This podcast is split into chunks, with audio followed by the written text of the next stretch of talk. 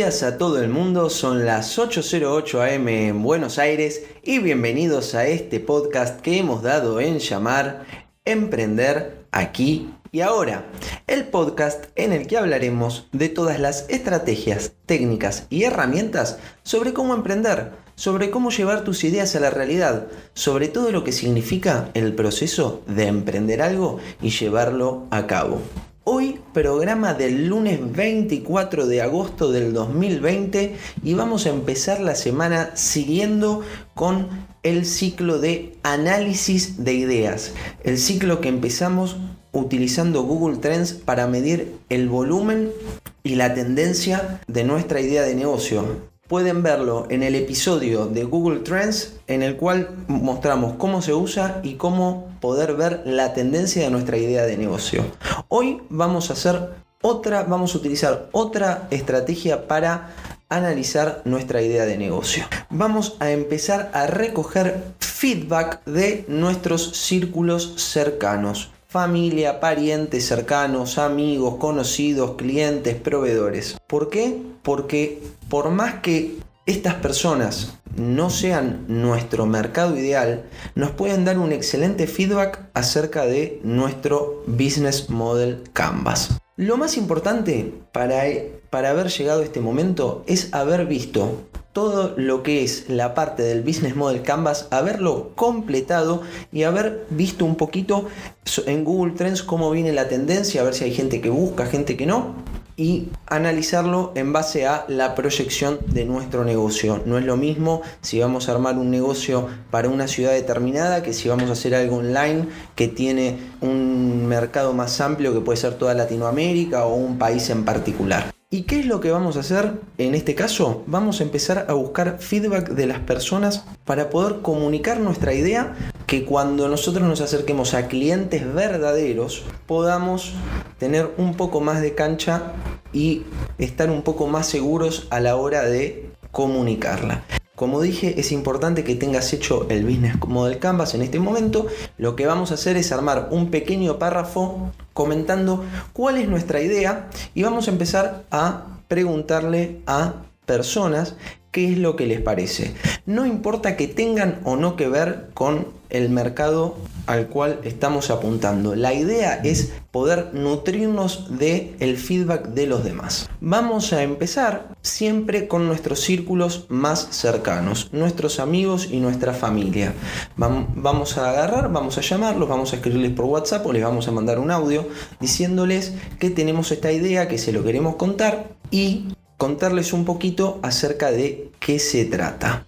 Yo, por ejemplo, tengo la idea ahora de digitalizar los consultorios odontológicos que tengo junto con mi mamá en sociedad y estamos buscando armar una estructura un poco más low cost para poder ofrecer tratamientos que en Argentina son carísimos y me imagino que en tu país también, apelando a tener una estructura más móvil, es decir, no tener tantos gastos fijos en la estructura de gastos del Business Model Canvas, no tener tantos costos fijos, sino hacerlos todos más variables, pudiendo digitalizar una parte de la visita al odontólogo. Entonces, ¿qué voy a hacer yo? Voy a agarrar, voy a hablar con mis amigos, voy a hablar con mi familia y les voy a contar esta idea, les voy a contar, les voy a preguntar qué les parece.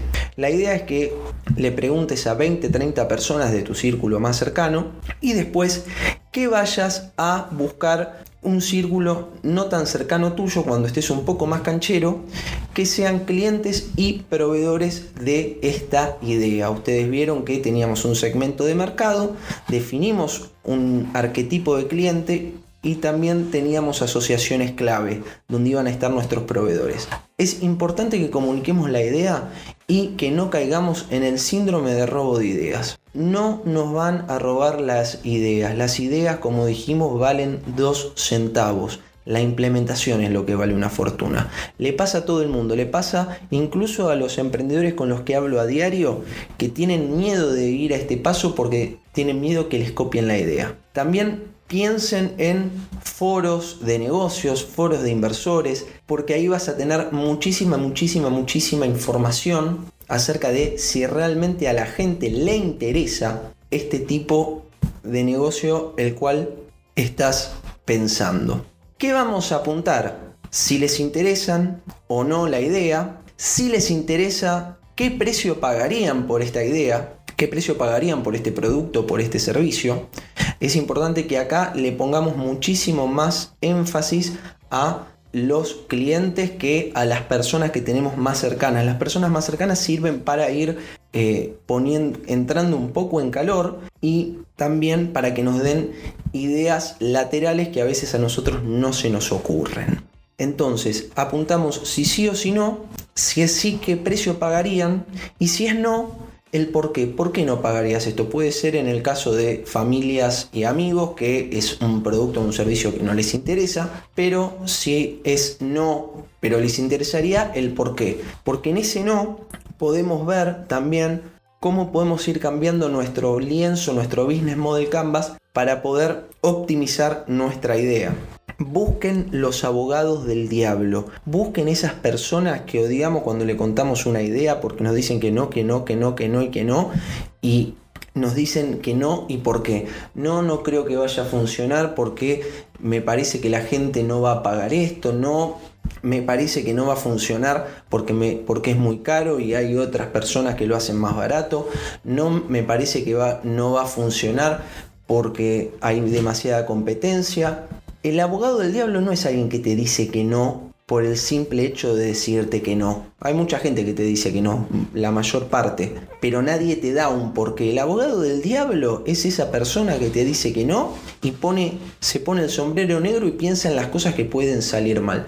No, Lucas, ¿cómo va alguien a querer pagar mucho más barato un tratamiento odontológico caro porque va a sentir que está perdiendo calidad del tratamiento odontológico. Bueno, ahí tenemos algo en lo que trabajar, cómo comunicar que sigue siendo un tratamiento odontológico eh, de calidad. Por ejemplo, ¿qué herramientas vamos a usar para hablar con nuestros amigos para conseguir feedback? Bueno, una por supuesto es hablando. Esto lo vamos a utilizar con las personas que tengamos más cercanas, parientes, amigos y también si ya estamos en el negocio con clientes o proveedores con los que ya tenemos confianza y nos pueden recibir. Hay un capítulo que vamos a hacer, un episodio que vamos a hacer la semana que viene acerca de la entrevista de problema. Una entrevista de problema es una entrevista en la cual uno va a visitar un arquetipo de cliente, una persona que es su potencial cliente y trata de investigar acerca de sus problemas y de ver cuáles son sus necesidades y sus dolores. Pero eso lo vamos a dejar para después. Ahora lo que tenemos que hacer es hablar con las personas, comentarles la idea y ver cuál es el feedback que tenemos. Las herramientas, como dijimos, una es hablando, la otra es a través de formularios, por ejemplo, Google a través de eh, los Google Forms nos deja hacer formularios de manera gratuita para poder distribuir y conseguir información de muchas personas. lo, podemos, lo podemos distribuir a través de nuestras redes sociales, en LinkedIn, podemos mandar un mail a las personas a las que nos de las que nos interesa su feedback. Es importante que si hacemos un formulario, que el formulario sea preciso y sea corto. Imagínense ustedes que lo llama a una persona que no conocen tanto y le pide que llene un formulario. No van a llenar un formulario de 100 preguntas. La idea es que vayan y pregunten las cosas específicas que necesitan. Vamos a hacer un episodio también después sobre cómo armar un buen formulario para preguntarle a nuestros potenciales clientes y recibir feedback. Esta herramienta nos va a permitir tener el primer golpe de realidad acerca de nuestra idea de negocio, desde personas a las que no les interesa pero nos pueden aportar buenas ideas hasta feedback de clientes y proveedores que les puede parecer una idea maravillosa o les puede parecer cualquier cosa y ahí tendríamos que replantear. ¿Qué cantidad es óptima? Bueno, óptimo, óptimo. Yo creo que tienen que conseguir no, no menos de 250, 300 datos y si pueden conseguir 1000 sería espectacular. La calidad de los datos no tiene un mínimo de calidad. ¿Por qué? Porque la idea es acá conseguir feedback de todo el mundo, desde tu mamá, tu mejor amigo hasta un potencial cliente. Una vez que tengamos esto, vamos a poder anotar quiénes fueron los que nos dijeron que sí, anoten esas personas que dijeron que sí, qué precio pagarían, esas y, y vayan mejorando la idea con los por qué de las personas que dijeron que no. Pero es importante que la empiecen a compartir porque nuestra idea la podemos compartir sin tapujos, nadie la va a robar y pedir feedback a través de herramientas como las que vimos nos va a enriquecer nuestro conocimiento. Así que chicos, esto es todo por hoy. Como siempre, espero que les sea de utilidad y espero que les haya gustado. Y si es así, lo único que les pido es que se suscriban al podcast lo compartan en las redes sociales e incluso si pueden lo valoran con 5 estrellas para que sea más fácil localizarlo para los demás. Y si no les gustó, como dicen en el teatro, mejor no digan nada y problema del siguiente. Espero arranquen la semana con toda la fuerza a seguir con esos emprendimientos y a seguir para adelante porque vos lo podés lograr. Les deseo un hermoso día a todos y no se olviden que al final solo se trata de lo que hicimos.